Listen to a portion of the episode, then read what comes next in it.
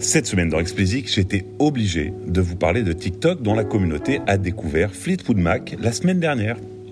Je voulais aussi vous parler d'un outil aussi malin que gratuit pour évaluer la puissance des playlists sur Spotify.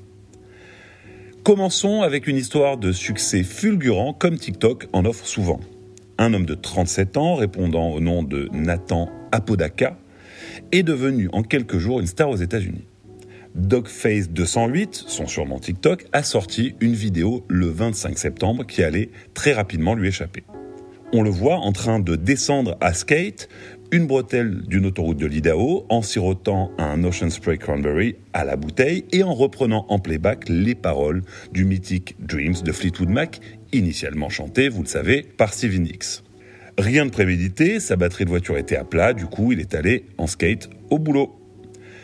Vue par plus de 48 millions de personnes, totalisant plus de 8 millions de likes, cette vidéo va propulser Nathan sur le devant de la scène, faisant de lui un compte très influent de la plateforme en ce moment.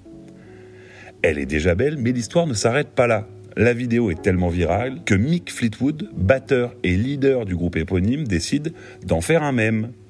Ainsi, quelques jours plus tard, Mick crée son compte TikTok et poste le fameux mème de la vidéo mentionnant Nathan dans la légende quand un membre du Rock and Roll Hall of Fame vous cite en légende d'une vidéo, les choses commencent à être sérieuses, faut bien le dire.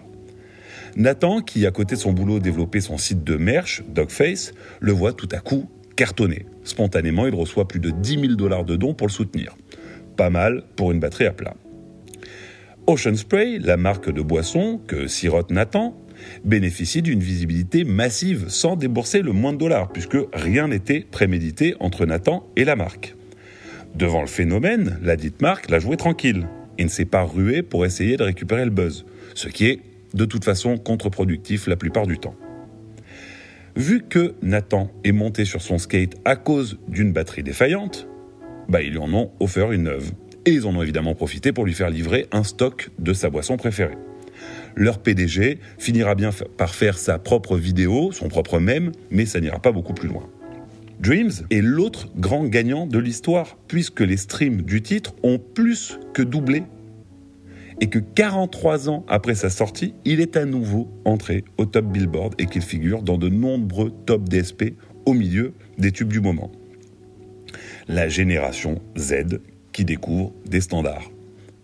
Plus sérieusement, ce cas est la preuve que les tubes intemporels peuvent, lorsqu'ils sont bien amenés, connaître un second souffle auprès d'une génération qu'on considère souvent comme perdue pour cette musique. Bref, une success story comme les USA les aiment, particulièrement en ces temps tendus de pandémie. Cela calmera-t-il Donald Trump dans sa croisade anti-TikTok? Probablement pas. Allez, enchaînons avec le deuxième sujet du jour, un outil hyper malin et totalement gratuit pour évaluer la puissance d'une playlist. Développé par un Belge nommé Julien Mahin, il s'appelle simplement Is it a good playlist? Et je vous donnerai le lien dans la newsletter. Alors pour ceux qui n'y sont pas encore abonnés, faites-le, ça vous simplifiera les choses. L'idée est elle aussi simple? La seule donnée à laquelle on est accès aujourd'hui pour évaluer de l'extérieur la puissance d'une playlist est son nombre d'abonnés. Or, celui-ci ne nous en dit pas beaucoup sur le nombre d'abonnés réellement actifs. La donnée essentielle, le nombre d'utilisateurs actifs de la playlist, est jalousement tenu secret par Spotify. Donc le seul moyen de savoir si une playlist est réellement puissante est d'y être ajoutée et ensuite de voir dans Spotify for Artists si elle génère beaucoup de streams. Enfin ça c'était avant que Julien Mahin ne développe son outil.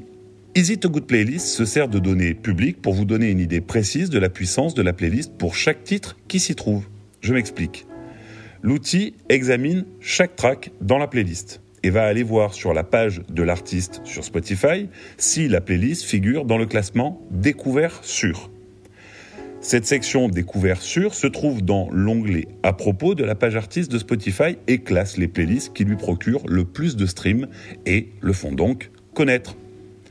Ainsi, une playlist puissante figurera dans les premières playlists de la section des couvertures pour la majorité des morceaux qui la composent.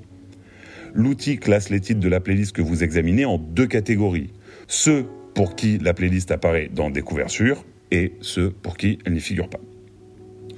Plus vous avez de titres dans la première catégorie, mieux c'est.